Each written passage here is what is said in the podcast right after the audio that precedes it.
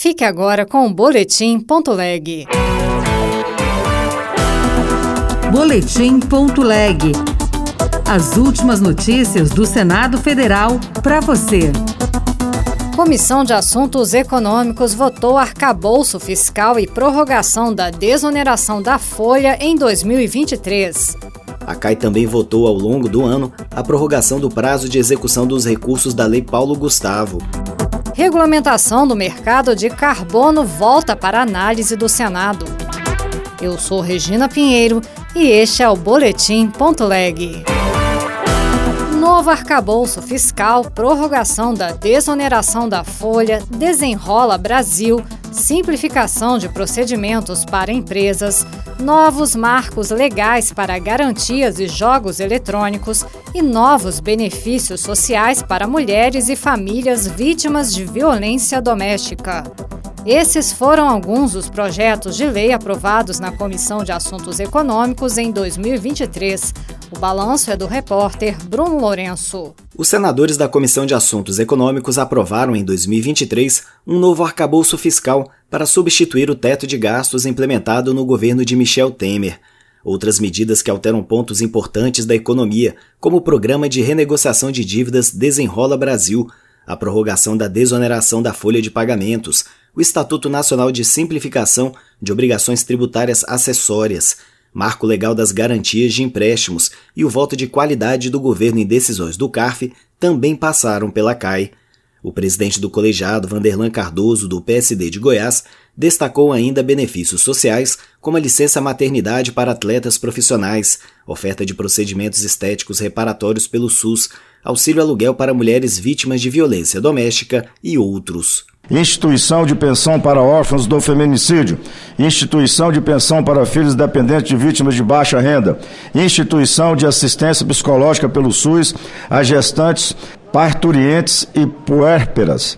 Instituição de pensão aos filhos de pessoas com rancenises. A CAI também votou ao longo do ano a prorrogação do prazo de execução dos recursos da Lei Paulo Gustavo, passe livre para pessoa com deficiência carente em aviões e taxação dos fundos exclusivos e de investimentos no exterior. Retorna ao Senado Federal a regulamentação do mercado de carbono. Precificação de emissões pode ajudar o Brasil a cumprir metas ambientais de 2030. Repórter Luiz Felipe Liázebra. Item importante da agenda ambiental, o Senado vai analisar novamente o projeto que regula o mercado de carbono.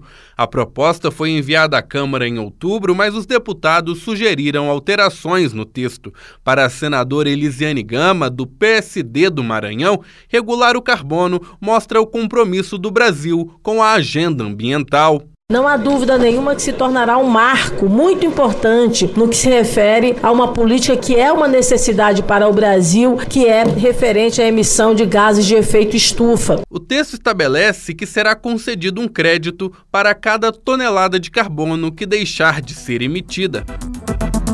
Termina em 31 de dezembro a autorização para as transmissões de rádio AM no Brasil, prazo definido por um decreto de 2013, quando começou o processo de migração das emissoras AM para FM.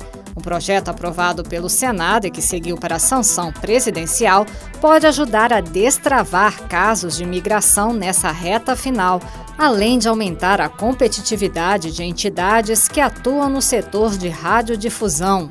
Repórter Marcela Diniz.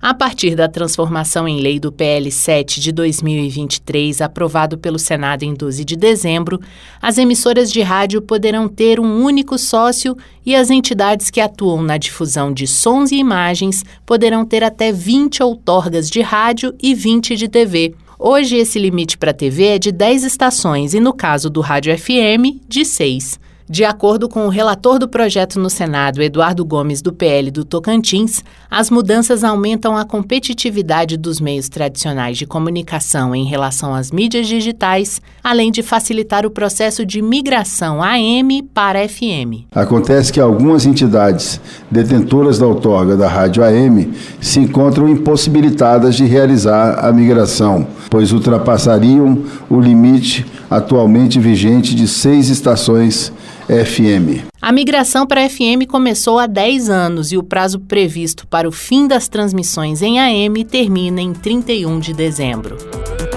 Outras notícias estão disponíveis em senado.leg.br barra rádio.